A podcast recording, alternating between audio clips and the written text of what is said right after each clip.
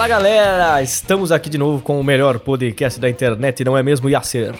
Com certeza, o melhor, mas ainda desconhecido, mas vai estourar e vai passar todo mundo, entendeu? Vai passar assim, ó, vai ser o, o, o Bolt aqui, ó, entendeu? Jovem Passando Nerd. todo mundo. Assim, ó, Isso. olha pro retrovisor. Não estamos nem lá ainda, mas vamos chegar um dia. É, então, tá lá, tá lá longe. entendeu? É tipo aquela maratona, você corre dos 40 quilômetros, aí quando já chega lá o primeiro colocado, tem gente que ainda tá lá na linha de chegada. Isso, mano, pega a luneta A linha lá, de partida, aliás. né? Tem uma pessoa que demora, tipo, 5 dias pra conseguir completar a maratona, é tipo a gente, mas tamo lá. Pega a luneta, Jovem Nerd, tá tudo certo. Mas, Yas, apesar disso tudo, vamos falar sobre o que hoje? Vamos falar sobre jovens promissores.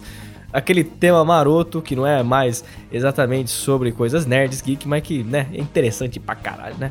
Só pra deixar, antes de começar, só pra explicar um pouquinho, nós vamos falar de jovens que são muito inteligentes pra sua época, que fizeram, que fizeram feitos extraordinários e não necessariamente que são exatamente na mesma época que a gente vive, né? Então vai ter gente de tudo que é época aqui, então se prepare, meu amigo.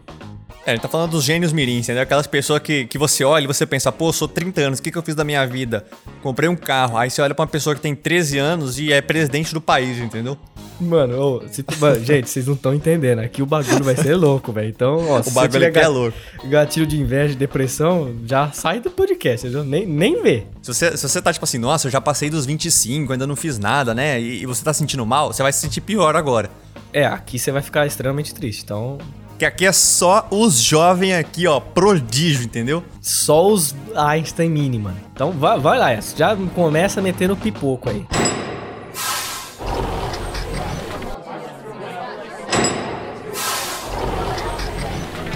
Tá, tem os mais óbvios, né? Então a gente vai começar com, com os óbvios aí, né? Que todo mundo conhece. Por exemplo, primeiro aqui, a Greta Thunberg.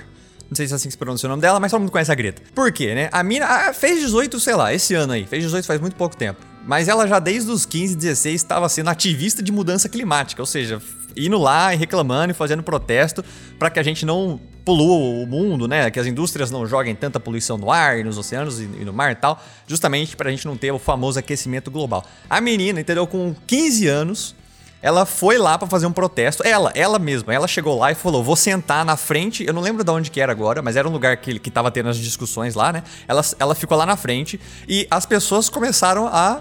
Tipo, seguir ela e, fazer o que ela fazia. E foram lá. E nisso dela, tipo, ir lá pra protestar, ela conseguiu 100 mil pessoas no protesto, meu amigo.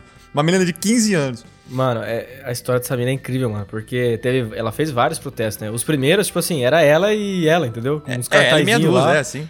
Não, tinha uns que era sozinha, tá ligado? Tipo, É, sim. Ela tava lá, tipo, foda-se, eu tô aqui protestando. E ninguém dava bola, né? Só que aí, igual Yas falou, mano. Aí começou a criar um negócio incrível, mano. É, porque 100 ela começou a ir, aí surgia mais duas, três pessoas, de repente era 10, depois de repente era 100, aí começou a ganhar força, né? Mas assim, por uma menina de 15 anos, meu, é muito incrível isso, cara. O que, que você tá fazendo com 15 anos? Você tá brincando de Hot Wheels, sei lá. É, exatamente. E, e outra, né? Tipo, agora ela é uma das referências na área de, tipo, desenvolvimento ecológico, caralho, a 4, né? Tipo assim, ela. Mano, você fala de ecologia, você lembra de Greta, entendeu? Agora a mina ficou mundial, mano. Olha isso, velho. Com 18 anos, a Marina Silva, Yasser, tá aí, ó. Assim, É, exato. e ninguém liga pra mulher, E coitada. ninguém liga. Não, mas então, aí, e o negócio que é, é que, tipo assim, ela começou com 15, né, fazer esses protestos e tal, e ela foi ganhando força, tanto que ela foi depois convidada pra uma conferência da ONU, entendeu? Não é qualquer lugar, é a ONU. Você foi convidada pra fa- discursar, uma menina de, tipo, 16, 17 anos que ela tava na época, pra falar pra um monte de adulto velho de todos os países do mundo.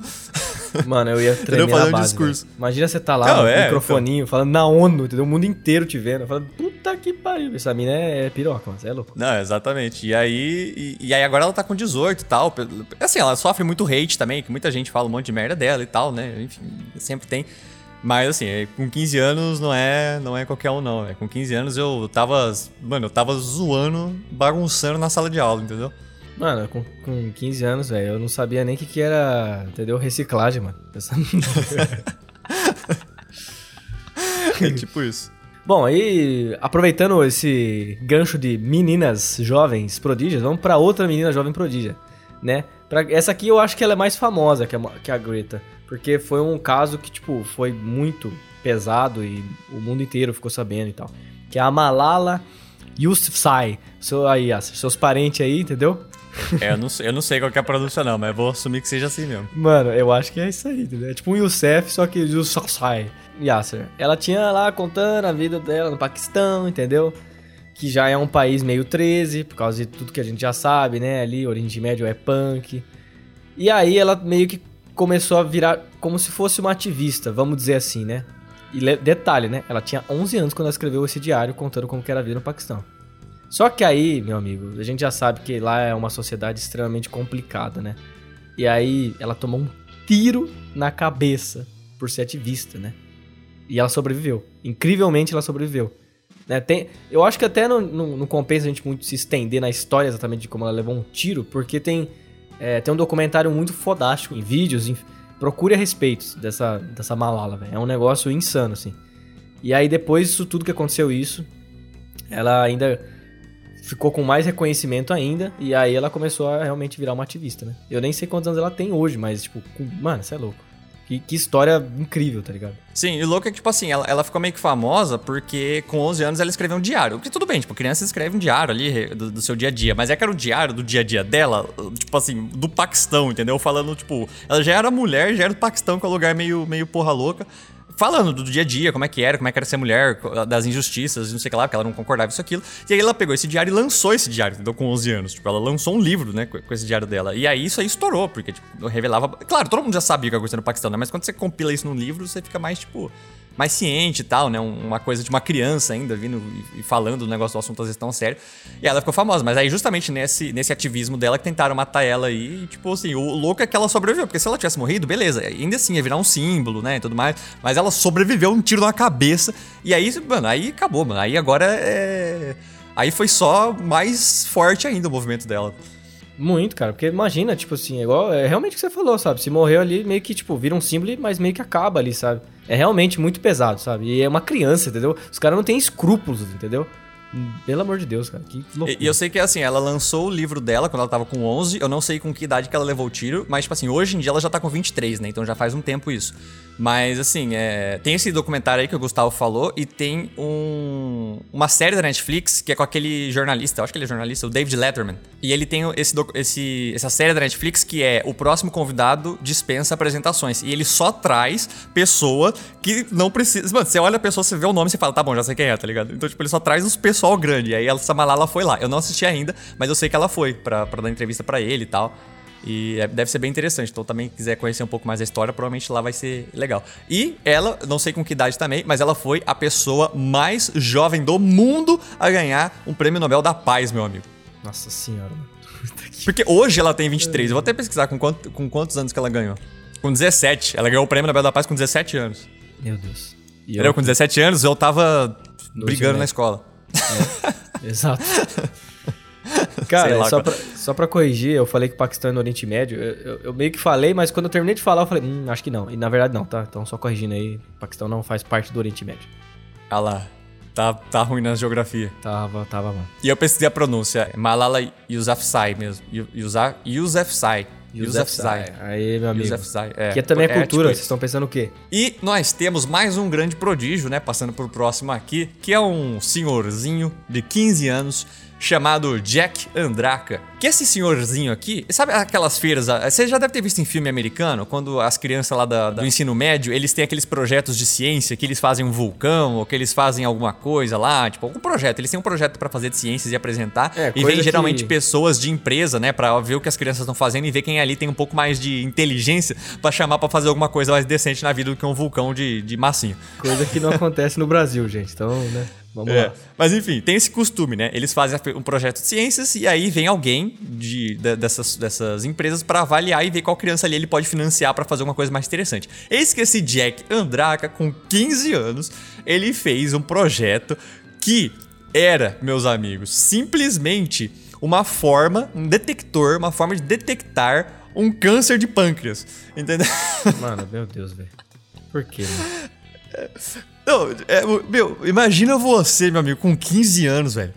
Inventar um bagulho que descobre, tipo assim, que, que detecta o câncer de pâncreas. O, o projeto devia funcionar, porque os caras deram para ele 75 mil dólares de prêmio, né? Nessa feira de ciências aí, que ele. de, de engenharia também, que ele tava ali, para ele desenvolver mais o projeto e tal. E ele falou que ele aprendeu, ele teve a ideia e conseguiu desenvolver isso olhando projetos e lendo artigos científicos na internet, entendeu? Mano, eu, oh, é, na moral, eu tô ficando triste de gravar esse podcast, mano. Eu tô com 26 anos, entendeu? Esse moleque, Yasser, com 15. Ô, oh, mano, lendo artigo na internet. O máximo que eu já fiz de incrível é aprender violão na internet, entendeu? E não é nada. Não, mas tipo assim, com 15 anos, mano, o moleque tava lendo projeto científico na internet, entendeu? Ele não tem amigo, mano. Eu tenho certeza disso aí, entendeu? Esse cara aí.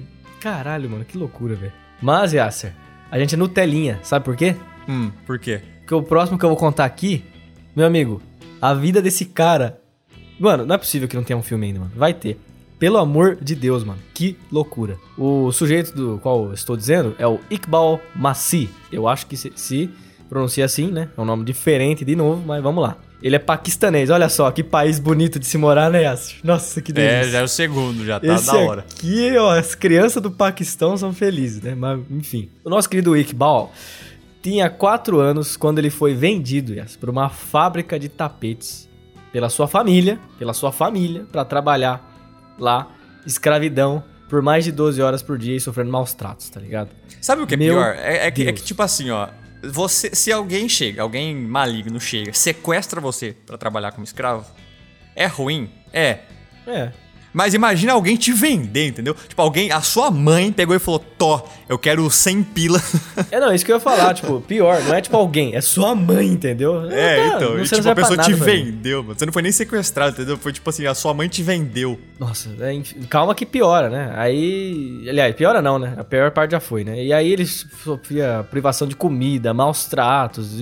Você imagina, né? Escravidão, não tem essa. É, de... escravidão, é. Trabalhando 12 horas por dia. 12 horas, e uma criança. Que delícia, né? Aí Aí aos 10 anos, incrivelmente, ele conseguiu escapar.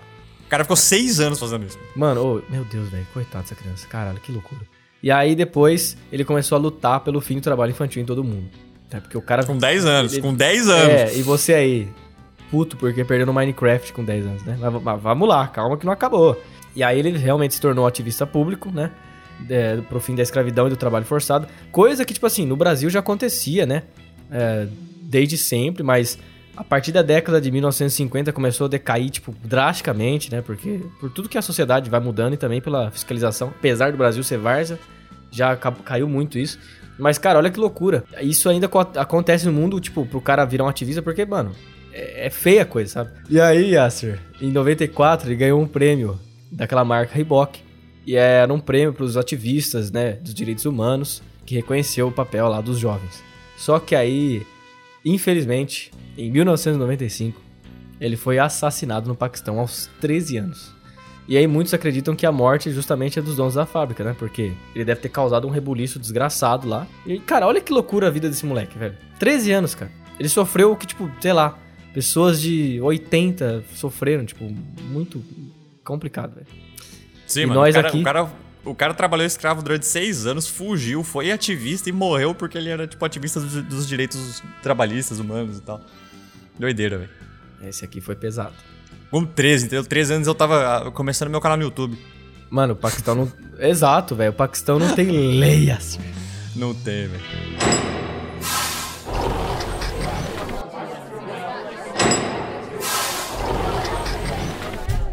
E aí nós temos a jovem Brittany Wenger. E essa daqui ela tem a mesma pegada ali do Jack, que a gente falou antes, que tinha desenvolvido aquele, aquela maneira de descobrir câncer de pâncreas. Essa aqui ela também descobriu uma maneira de descobrir o câncer, mas não foi motivada ali pelo, pela escola, né? Foi, na verdade, uma motivação pessoal, porque a prima dela tinha descoberto um, um câncer de mama e aí ela desenvolveu uma forma de estudar a genética dos pacientes para descobrir o risco do câncer, cara. Olha isso, que doideira. Isso com 15 fucking anos, entendeu? Tem gente que tá fez o, a faculdade de medicina, de, de, biotecnologia e passa anos e não descobre nada. Essa com 15 anos sem faculdade descobriu uma maneira, tá ligado?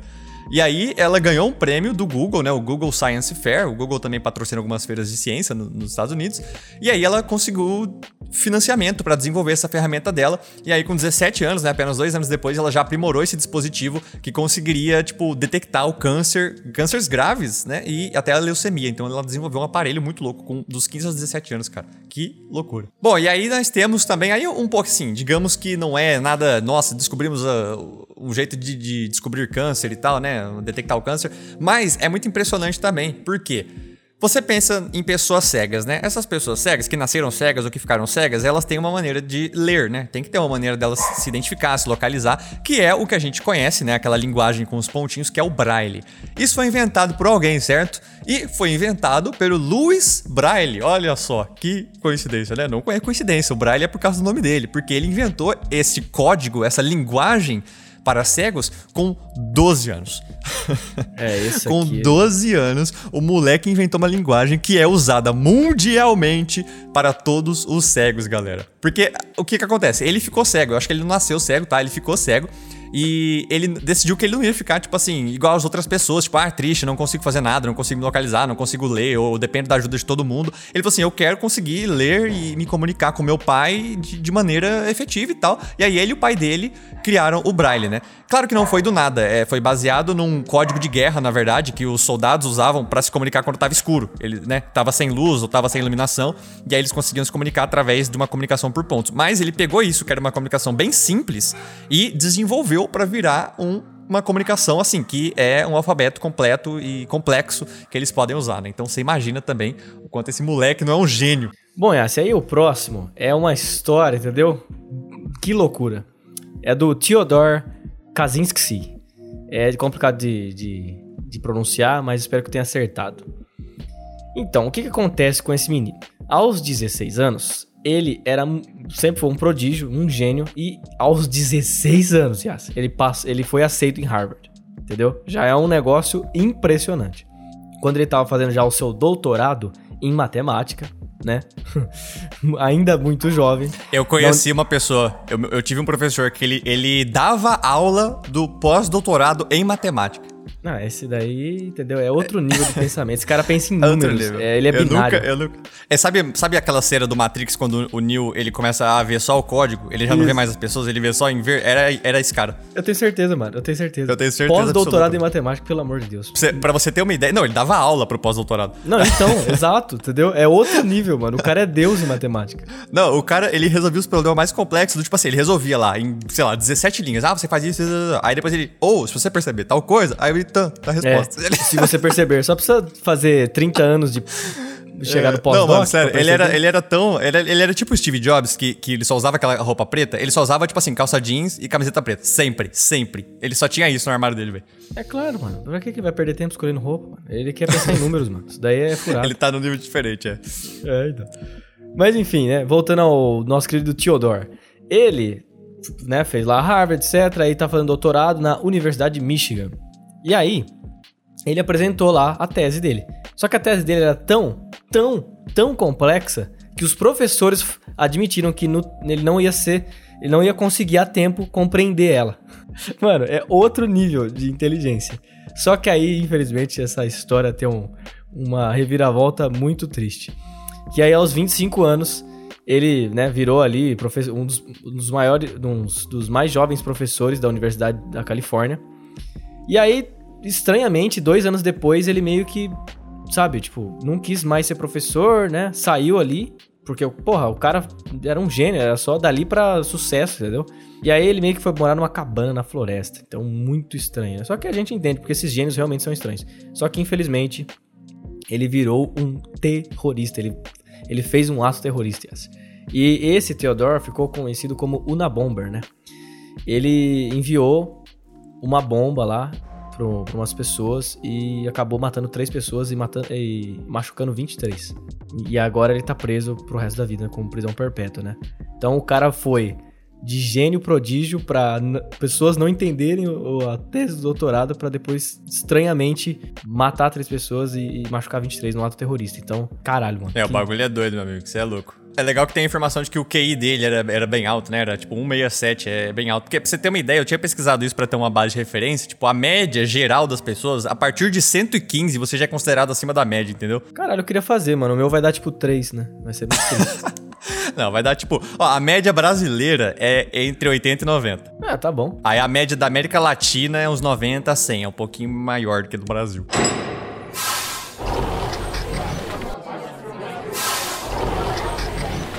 E aí, galera, nós temos um aqui que todo mundo já ouviu falar uma vez na vida. Nós estamos falando, porque às vezes a gente pensa, né? Tipo, ah, tal, fulano, tal, legal, né? Fez isso. Mas a gente não pensa o quanto essa pessoa foi um prodígio genial na vida. Por quê? A gente está falando aqui de ninguém mais, ninguém menos que Wolfgang Amadeus Mozart Só isso. Famoso Mozart. Por quê, meus amigos? Ele começou a estudar música com 4 anos, o que é normal, né? Porque geralmente eh, você bota uma criança mesmo desde cedo, porque música é um negócio complexo, ainda mais se for pra tocar piano, né? Ou alguma coisa tipo violino, né? Essas composições mais complicadas do que violão. E aí, meus amigos, ele escreveu a sua primeira composição, claro que não devia ser nada muito genial, mas ele escreveu a sua primeira composição com apenas 5 anos de idade. Ou seja, com 5 anos ele já fez um bagulho, entendeu? Ele não só tava, tipo, entendeu? Apertando umas teclas no piano, ele escreveu uma composição, tá? Pô, isso é, isso é incrível, cara. Porque, assim, eu não sou nem perto de ser músico, né? Eu só toco cover, etc. Mas só de imaginar que uma. Mano, quatro anos. Eu não sei o que eu fazia com quatro anos, velho. Eu acho que eu não conseguia nem falar, velho. E o filho é de uma. O que é isso? Eu cara? mandava as pessoas calar a boca do jardim de infância, eu gritava, eu era uma pessoa bem infernal. Olha só. que beleza. Sim, mas aí, cara, assim, aí beleza, tem toda a genialidade do Mozart, porque pra quem já ouviu as música clássica, a música clássica é um negócio que, tipo, não é igual violão, que você toca um instrumento, é igual piano, que você, você toca um instrumento. A música clássica, em geral, ela é uma orquestra, né? Tipo, são vários instrumentos. E quando você escreve uma composição, você tem que escrever pra todos esses instrumentos, pra que todos esses instrumentos tocando junto tenha uma orquestra e que tenha uma sonoridade. E geralmente composições também, não é igual as músicas de hoje em dia que tem 3, 4 minutos, 5 minutos quando é muito longa. Essas composições têm 15 minutos, 40 minutos, entendeu? É um negócio longo, porque tem toda uma história sendo contada através da música. Então tem atos do negócio, sabe? Você tem é, partes, né? As peças da, da, da música clássica que vai, tem uma parte mais calma, tem uma parte mais agitada, depois tem uma parte isso, tem uma parte aquilo. Então você imagina a complexidade que é fazer isso, tá ligado? Claro que aquele ele fez com 5 anos provavelmente era mais simples, mas você imagina o, o quanto já tem que ser muito inteligente, muito foda pra você conseguir escrever uma composição pra todos esses instrumentos. E aí tem uma história que a gente vai contar aqui dele, que é a mais interessante de todas, Pra você ver o quanto o cara era um gênio, né? Por quê? Ele, uma vez, foi com o pai dele numa igreja e ele ouviu um cara tocando uma música. Que ele gostou bastante, né? Essas músicas de igreja. Que era num órgão, tá? Não era piano, era órgão. O órgão é, tipo assim, o instrumento mais difícil de todos os tempos pra você tocar. É muito complexo, mas demais, assim. É porque tem muito mais teclas, né? Muito mais teclas e, e muito mais variações, porque você tem um pedal e o pedal muda a sonoridade das teclas também. Exatamente. É, e tem outra, né? É pouquíssimos lugares que tem, né? Porque um órgão, ele é meio que instalado com a Gigantesco. construção. Então, tipo assim, É. é meio que você tá tocando a igreja, entendeu? É basicamente isso. Aí você imagina, o órgão já é um negócio que é difícil de encontrar porque ele é muito grande, ele já tá, tipo, embutido na arquitetura dos lugares. Então não é todo mundo que tem, por quê? É caro para caralho. Não, tá ligado? uma Você só vai ter nos lugares específicos. Dois, pra você saber tocar isso, você tem que ser muito bom. Você tem que treinar, tipo assim, desde que você nasceu a tocar esse negócio, sabe? Pra você ser bom algum dia, talvez.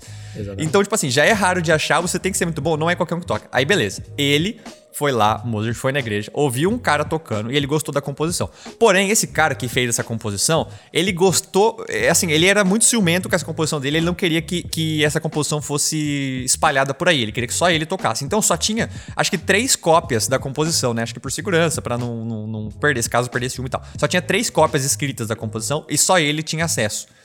Eis que o Mozart ouviu a música, chegou na casa dele e de cabeça transcreveu de memória essa composição. De cabeça, galera. Tipo assim, uma composição que provavelmente tinha pelo menos uns 15, 20 minutos. Ele escreveu isso no papel. E aí depois ele levou esse papel na igreja. Enquanto o cara tava tocando, ele ia corrigindo as pequenas falhas que ele cometeu.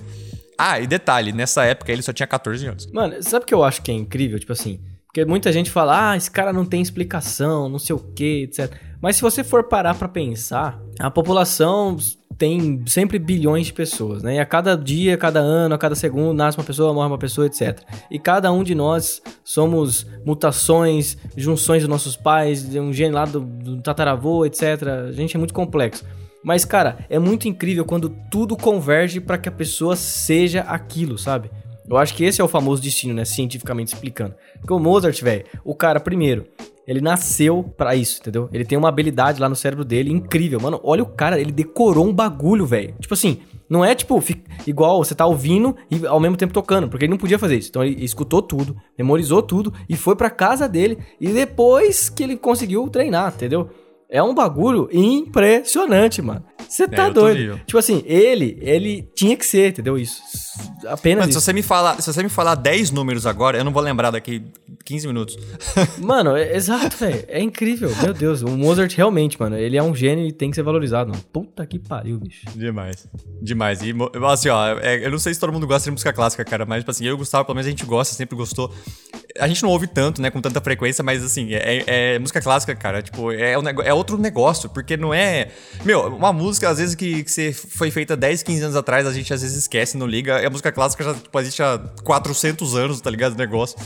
Mano, exatamente, velho. É outra, é outra pegada, galera. É outra entendeu? pegada, é outro nível de música. É igual Mas é bom, degustar, quem, se você degustar ah, vão, É isso aí. Vão escutar, mano. Pode ser Mozart, pode ser Bach, pode ser Beethoven, pode ser qualquer cara, meu. Mas assim, vai escutar a música clássica que você vai ver. Começa a prestar atenção na música clássica, nessas histórias, sabe? A música clássica é um bagulho louco, meu amigo. Inclusive, você já, você já às vezes a pessoa escuta, mas fala, ah, não, nunca escutei. Escutou sim, porque você já assistiu o desenho da, da Disney, já assistiu o desenho do... Tom do Jerry, Pica-Pau. Tom Jerry, Pica-Pau. Todos esses desenhos, eles botam um monte de música clássica aí. Mano, a música do Star Wars é uma música clássica famosa, entendeu? Ninguém inventou aquela música pro filme, aquela música já existia. Não sabia disso aí, não. Tipo assim, uma parte dela, né? Tipo assim, eles enfiam no meio, assim, e vão construindo por cima. É, a, a marcha fúnebre, todo mundo já escutou a marcha fúnebre. Enfim, todo mundo já escutou um pouco de música clássica aí na vida e achou que era, ah, é pra esse filme, é pra aquele filme. Não é, não é, entendeu? Isso aí já existe há 300 anos, meu amigo. E depois desse, dessa avalanche chamada Mozart, nós também temos agora uma coisa relacionada a línguas, Yas. Quantas, quantas línguas você fala, Yas? Fluentemente? Português, inglês? É, isso aí. E várias bosta. É, e várias bosta, entendeu? Eu também, não sou fluente em inglês, não. Inglês avançado ali, mediano, tá bom já, dá pra se virar. É. Mas, Yasser, com 5 anos de idade, o nosso querido William Rowan Hamilton, nossa, que nome bonito de falar. Esse rapazinho, com apenas 5 anos, Yasser, já era fluente em latim, grego e hebreu. E provavelmente, pelo nome, pelo nome dele, ele era, ele era inglês, né? Então ele falava inglês também. Exatamente. Ele já sabia inglês, porque é a língua materna. Só que aí, o cara não vai aprender coisa parecida. Ele vai querer aprender não. hebreu, entendeu? Com 5 anos. Latim, mano. Latim, velho. Porque latim não é uma... Hebreu e grego, a pessoa ainda fala. Agora, latim, quem que fala latim? Ninguém fala latim, Nem entendeu? O, o cara não aprendeu do, tipo assim, meia dúzia de palavras. Ele aprendeu, ele era fluente, ele conseguia ter uma comunicação, ele conseguia conversar com alguém em latim. É só o tiozinho lá do Vaticano, tá ligado? Que tem 97 é, o Papa, anos. Ele conversa com o Papa, entendeu? Não, o Papa nem o Papa sabe, mano. Você tá doido? O que, que é isso, mano? Não, mas calma que não acaba. Aí esse o querido, nosso querido Will, com 13 anos, sabia 13. Então, meio que um, cada um ano desgramado sabia uma, velho. E ele só. É, com 5 ele já sabia 3. Ele, ele aprendeu, tipo, em 8 anos ele aprendeu mais 10 línguas, mano. Mano, e olha isso, cara. Eram umas línguas que. Não, entendeu? Não é fácil, velho.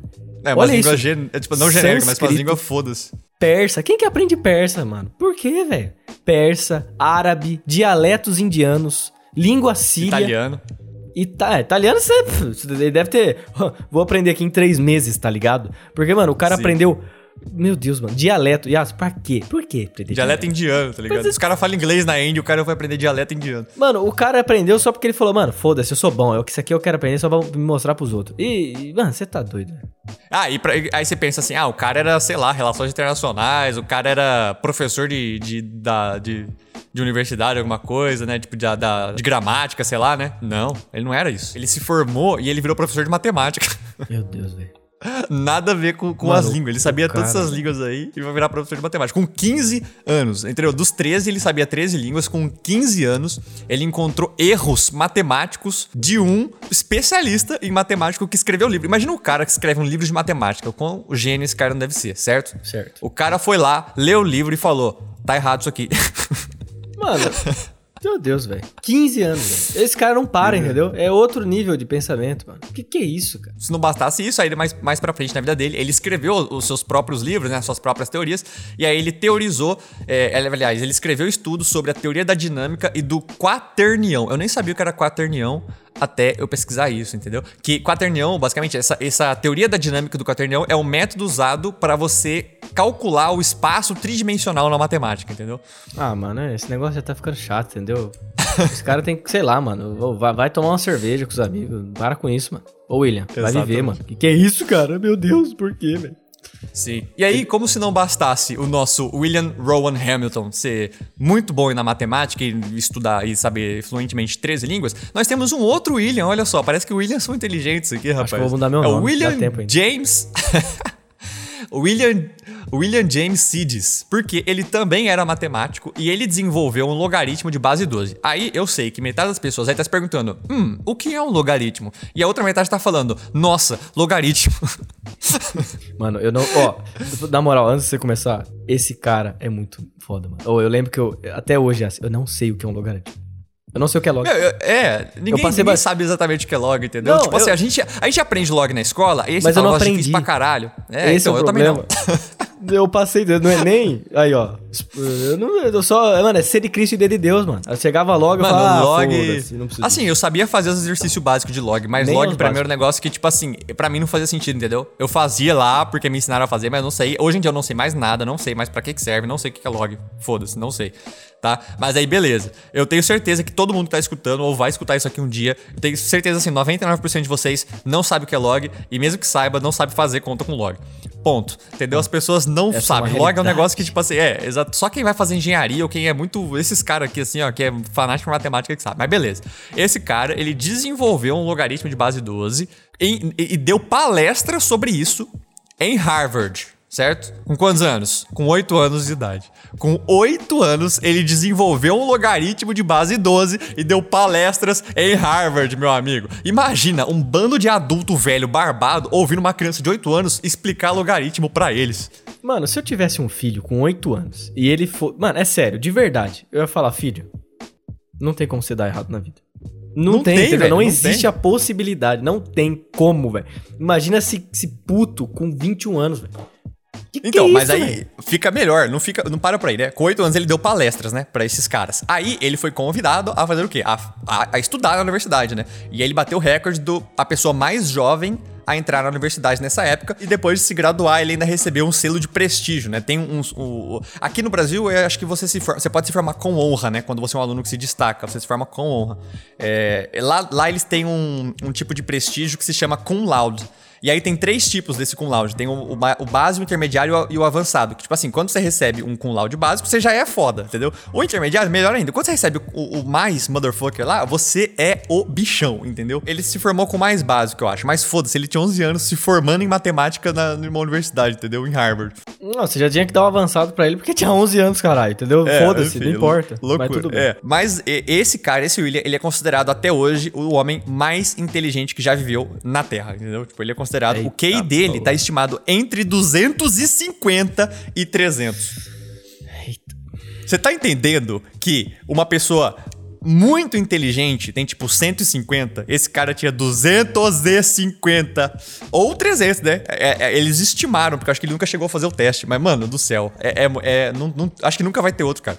Mano, por isso que eu tô falando, velho. Era tudo, convergiu pro cara ser. Mano, ele é o Brainiac. Eu tenho certeza. Eu não sei como ele não virou um vilão, mano. É mano, eu acho, que, eu, acho que ele, eu acho que ele era um alien, mano. Não é possível. Ele era um alienígena, mano. De, uma, de um planeta mais desenvolvido que tava disfarçado na Terra. Mano, não tem como. Esse cara era mal, velho. Ele fazia, praticava coisas horríveis. Mas não tem como uma pessoa ser tão inteligente ser boazinha assim, mano. Entendeu? Mano, é Imagina se esse cara vira pro mal, mano. Ainda bem que ele ficou bom, mano. Puta merda. Ele ia inventar Sim. a bomba sei lá que bomba, entendeu? Pra explodir o mundo com, com um Exato. clique. Bom, é, se aí, de novo, né, seus parentes aí, né? A Sofia Yusuf, em 1997, aos 13 anos, ela foi aceita no Colégio Santa Hilda, lá em Oxford. E ela tinha 13 anos. Ok, até aí, beleza. Ela já era um prodígio genial, fodida em matemática, né? Esses caras gostam de uns números. Só que aí, estranhamente, alguns anos depois, ela simplesmente sumiu. Ela desapareceu do exame final. É depois do exame, não durante o exame. Lá não fez pluf e sumiu. sim, sim, sim. Do jeito que você falou, parece que ela sumiu, tipo, ela tava fazendo a prova e pluf. Não, não, não, não. Porra, não tem como, entendeu? Ela fez não, lá o exame, bonitinho, pá, e depois. Nada. Cadê a, a Sofia? Não, não subiu. E aí, ela eventualmente lá foi encontrada trabalhando num café, né? naqueles café que tinha Lan House, lembra? Do, do, GTA 4? Naquela época ainda existia isso, né? Hoje em dia, enfim. E foi encontrada lá trabalhando de garçonete e tal. O pessoal, caramba, mas você era, tipo, prodígia, não desdenhando, pelo amor de Deus, da profissão, mas, tipo, você poderia virar um gênio, não sei o quê. E ela meio que explicou que fugiu da pressão que os pais estavam colocando na vida dela, sabe? E aí ela, ela ficou tão é, sem rumo que ela resolveu só fugir de tudo aquilo e arranjou um emprego para se bancar sozinha e, e sem os pais dela por perto. Depois que ela voltou, né, a Sofia ela foi morar com uma família adotiva e ela foi tentar novamente ali é, completar os estudos, né, na faculdade. O problema é que aí depois de um ano ela se casou com um advogado, né, de, de Oxford e ela acabou largando e nunca, né, completou o programa que ela tinha entrado, sendo que esse casamento só durou pouco mais de um ano, né, um ano e um mês. Até aí, tudo bem, né? Ok. Aí em 2007 foi descoberto que ela estava é, trabalhando, sei, ela sumiu por um tempo, né? Depois desse casamento dela. E aí foi descoberto de novo em 2007 que ela tava trabalhando de prostituta. Tipo, ela sumiu e foi trabalhar de prostituta e, de, assim, do nada, assim, sabe? Sem motivo algum. Ela só largou a vida de gênio dela e foi trabalhar de prostituta. Depois até acabou, né? Porque ela ficou famosa e tal. Aí descobriram que o pai dela também tava se envolvendo no, nos casos de, de abuso sexual e tal, de, de menores. menores, enfim. É, aí hoje em dia ela tá trabalhando como assistente social, então esse é o último relato aí que a gente tem dela. Mas acabou que a, toda a genialidade dela, tipo, não foi explorada, nunca se desenvolveu, né? Acabou que é um caso que acabou virando uma pessoa comum aí do dia a dia. É, realmente, essa Sofia aí é, é, é muito triste, sabe? Porque às vezes, realmente, né? No Japão acontece muito isso, né? Que a pressão dos pais para pro filho ser um gênio é tão grande que às vezes eles cometem até suicídio, né? Então, é até estranho essa, essa mina não ter cometido suicídio. Com certeza ela pensou muito nisso, porque pro rumo que tomou a vida dela é muito estranho, sabe? E eu acho que ela só cagou, entendeu? Falou, ah, foda-se, eu, eu, sou um gênio, mas eu não quero mais, entendeu? Eu enjoei. E claro, né? Esses pais dela aí, com certeza, é muito difícil não acreditar que ele não tentou nada com ela, sabe? Lógico que a gente não tá acusando, mas, né? O cara já era, já tinha histórico, né? Então é, é, é bem triste. Mas, ó, ela deve ser um. É, é, tipo assim, tudo que ela faz deve ser muito fácil para ela, sabe? Porque ela é muito inteligente. Então. Só como prostituta mesmo, né? Tipo, era uma prostituta que os caras iam trocar uma ideia depois com ela e ela começaram a falar de física quântica, tá ligado? Aí os caras falam, porra, bicho. Sim. O que você tá fazendo aqui, tá ligado? Agora, essa aqui é interessante também, que é, a, é um nome difícil, eu nem sei de onde é esse nome, mas é a Shakuntala Devi. Nossa, essa foi a mais difícil, hein? Meu amigo. É, Shakuntala, sim. Mas ela é conhecida, pra você ter uma ideia, né? Antes de eu falar qualquer coisa, ela é conhecida como computador humano. Entendeu? Nossa senhora, mano. Oh, não, não, Ela entrou, no, ela entrou no Guinness Book, né? No Guinness Book lá, o livro dos recordes, três vezes, certo? Olha só. Por que, que ela era considerada computador humano? Ela, assim, ela era muito boa nas matemáticas e nas contas, né? E aí deram um número aleatório para ela com 201 dígitos. Aleatório. Ela, tipo assim, falou, vamos testar, ó, tá esse número aqui. Pá, deram um número de 201 dígitos para ela, para ela extrair a raiz vigésima terceira. Sabe raiz quadrada, raiz cúbica, raiz ao quarto lá? Raiz 23 de um número de 201 dígitos. A gente não tem nem noção de que porra é essa. E ela extraiu de cabeça. Ela não fez cálculo, ela não pegou um lápis. De cabeça. Ela extraiu a raiz 23 de 200 de um número de 201 dígitos.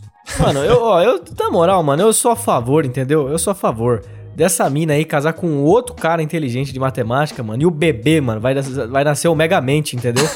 mano, que, que, o que que é isso, mano? Vai nascer o Megamente. O que que é isso, Aí, isso, isso foi um dos recordes dela no Guinness Book. E assim, olha, eu posso apostar com você. Ninguém vai quebrar esse recorde. Na vida. Ninguém não, não vai, vai quebrar esse recorde. Foda-se. Não, não tem condição, Ninguém. cara. Você tem que nascer, mano. É, mano, é uma condição muito especial no seu cérebro, entendeu? Você tem que ser Sim. muito especial, mano.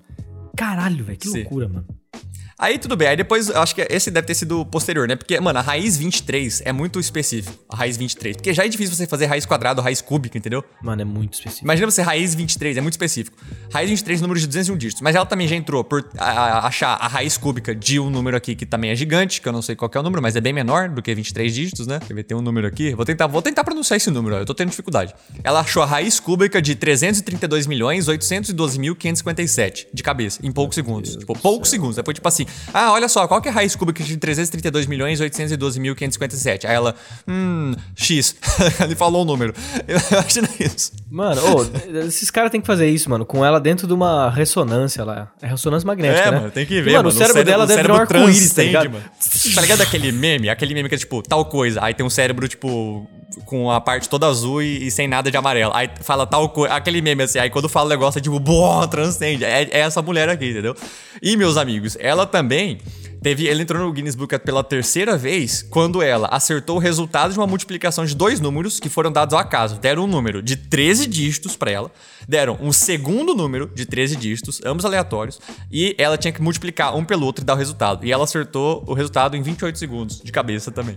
Ou seja, ela é a calculadora humana, entendeu? O computador humano, esse título aí tá mais que certo para ela. Mano, eu acho que ela tem pacto com o demônio, velho. Eu acho que ela tem, mano. Porque, velho, ela deve ter feito um acordo lá com o, com o capitão, mano, que ia falar assim, ó, toda vez que alguém me perguntar, eu vou, eu vou conseguir tirar minha alma do meu corpo, pegar uma calculadora imaginária e fazer, entendeu? Porque não, não, não dá, mano. Não, não, tem, eu não consigo achar outra explicação, velho. É certeza que ela. É isso aí, mano. É, é doideira, meu amigo. É, foi, mano. Não tem, não tem, velho.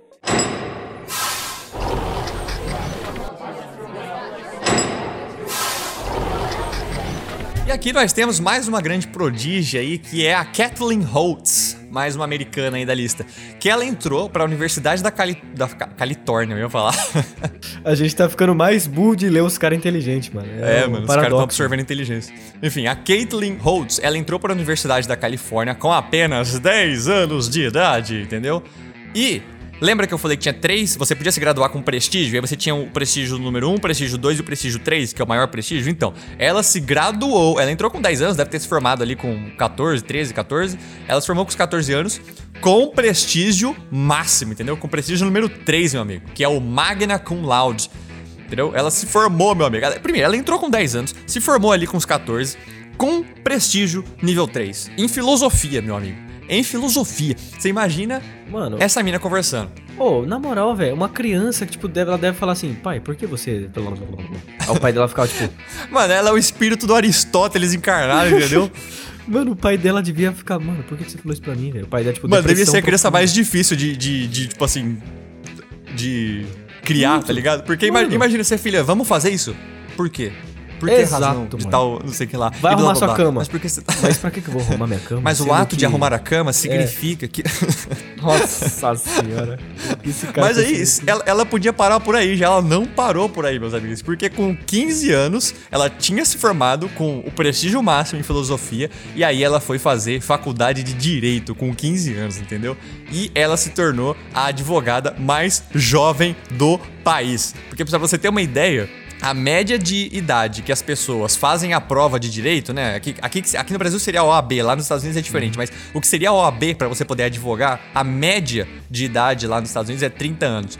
E ela fez isso com, tipo assim, 15, 16, 17, muito jovem, entendeu? Ela, se, ela já era formada em filosofia, ou seja, ela se formou em filosofia, se formou em direito e era a mais jovem advogada da Califórnia e provavelmente do país naquela época, tá ligado? Que genialidade, entendeu?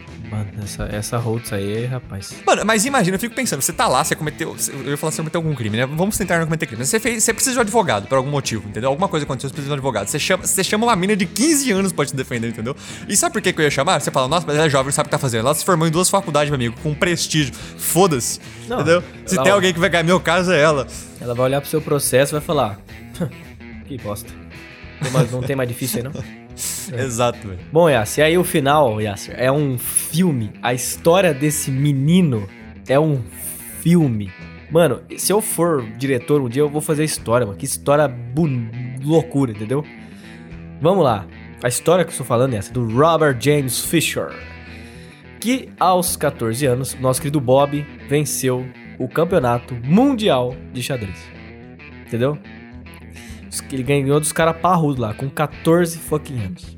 Sendo o mais novo ganhador desse título. Não sei se até hoje tem esse recorde, mas enfim, né? Cara, e aí, aos 15 anos, ele foi lá e virou a pessoa mais jovem a ser o grão-mestre internacional entendeu? De xadrez. Ele só tava. Mano, é só uma. Mano, tipo, foi um ano depois, entendeu? Foi, tipo, literalmente um ano. O cara ganhou o, o, o, o título, né? De, do, do, do, campeonato mundial, de repente ele se tornou grão-mestre, entendeu? Tipo, de um ano pro outro, velho. Foda-se. 15, mano. Imagina, eu imagino a cara daquele tiozão velho, tipo, que joga, sei lá, 50 anos. Que, tipo. Mano, o cara, o cara joga xadrez desde os 5 anos de idade, já tá com 85, aí chega um moleque de 15, tipo, sou grão-mestre. É, tipo, fica difícil respeitar, entendeu? O cara, porra, moleque, desgraçado. Mas aí você tem que respeitar, né? Porque o cara foi pica, mano. Mano, aí depois, em, em 72, né? Ele, ele, essa história é mais antiga, né? Ele se tornou ainda o, o cara com a maior pontuação da história lá no F, FIDE. Só que aí, ah, depois de- ele continuou nessa vida aí, sendo um cara pica no xadrez, etc. Sempre brigando pelas posições mais altas. Só que em 1992, foi aí, entendeu, que a história desse maluco fica loucura. Ele queria é, jogar contra um rival antigo dele lá na Iugoslávia, né? Que provavelmente já devia estar um pouco mais velho aí. Só que, por algum motivo, a Iugoslávia tava com alguma sanção das Nações Unidas. Então acho que você não poderia visitar. Enfim, devia estar com alguma, algum problema pra você não poder entrar lá. Só que aí o menininho foi lá e, entendeu? Foda-se, vou, eu quero ganhar desse meu rival. Foi lá e fez. Descobriu, né? Deu merda. E aí ele ficou foragido, velho. Um gênio do xadrez ficou foragido, entendeu? Os caras queriam pegar ele de tudo que é jeito. E ele ficou foragido 12 anos. E só em 2004 que ele foi capturado no Japão, entendeu? Então, só pra você ter uma ideia, Japão pra Iugoslávia é longe pra cinco caralho, entendeu? O cara deve ter rodado o mundo disfarçado. Ele, né, foi pego em 2004, só que em 2005, acho que... Porque, mano, o cara foi lá jogar uma partida, entendeu? Foda-se. Aí os caras foram lá e falaram, não, beleza, tá bom. E aí ele... é, acho que a... A Islândia pegou ele e falou: Não, vem pra cá, porque tem direto isso nesse negócio de asilo, etc. Falou: Não, a gente dá cidadania islandesa, acho que é, né?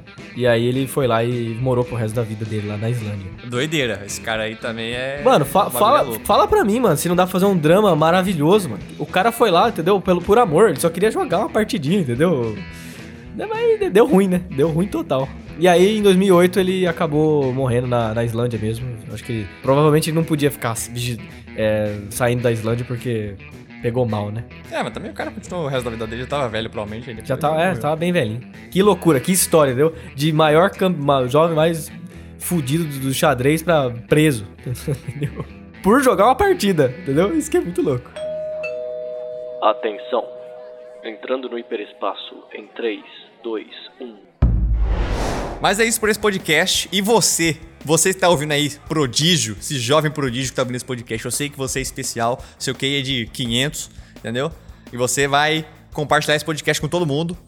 É, se o seu QI é alto, você vai fazer isso. Se não, você é burro e não vai fazer, entendeu? Ó, fica aí a pressão. Ih, rapaz, mas enfim, galera, é o seguinte: você conhece algum prodígio aí que a gente não falou nessa lista, que tem alguma obra na vida que é tipo de outro nível, que, que passa, que transcende a humanidade? Pode dizer aí pra gente que vai que rola uma parte 2, né? Porque deve ter muito prodígio aí, né?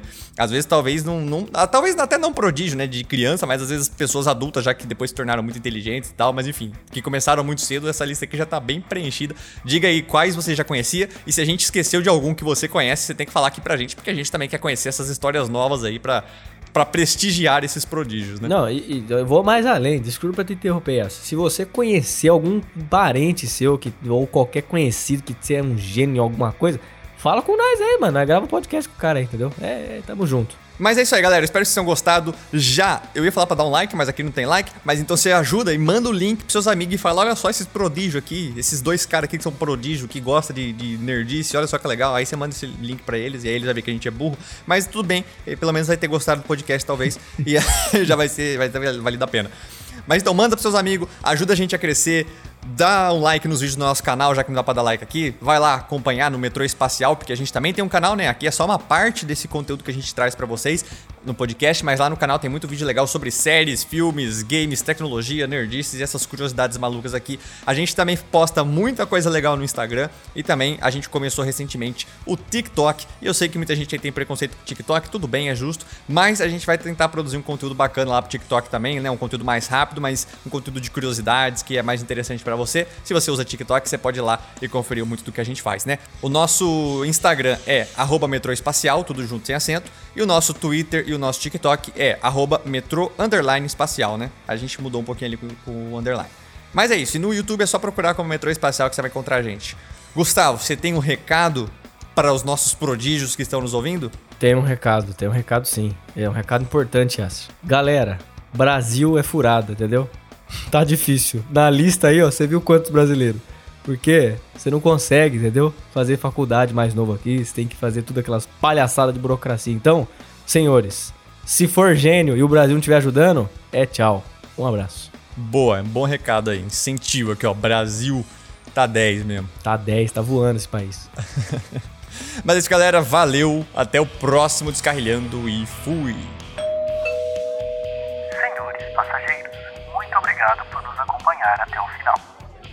embarcar, cuidado com o vão entre o trem e a plataforma. Tenham uma ótima semana.